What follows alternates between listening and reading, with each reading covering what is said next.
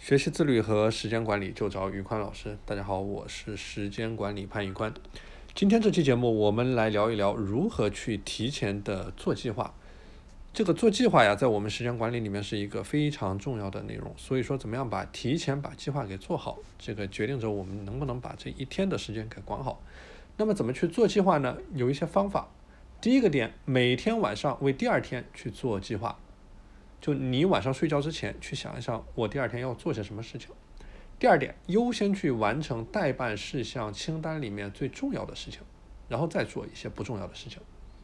第三个点，在任务交替的时候，新新的任务和已经完成的任务交替的时候，你去问一下自己：哎，我在做这个任务的时候，我有充分的利用时间吗？我的时间利用率是否有效？第四个点，每天结束的时候花一点时间去打扫一下你的工作台、你的书桌、你的该归档的文件、你的电脑等等，让清洁让工作区保持清洁有序。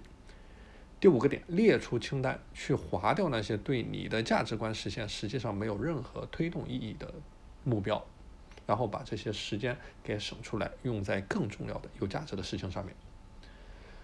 好了，今天的内容就和大家分享到这里。大家如果想加入我的呃时间管理和自律的学习社群，欢迎添加我的微信 p a n y u k u a n 一九八八 p a n y u k u a n 一九八八，我是时间管理潘宇宽，我们下期节目再见。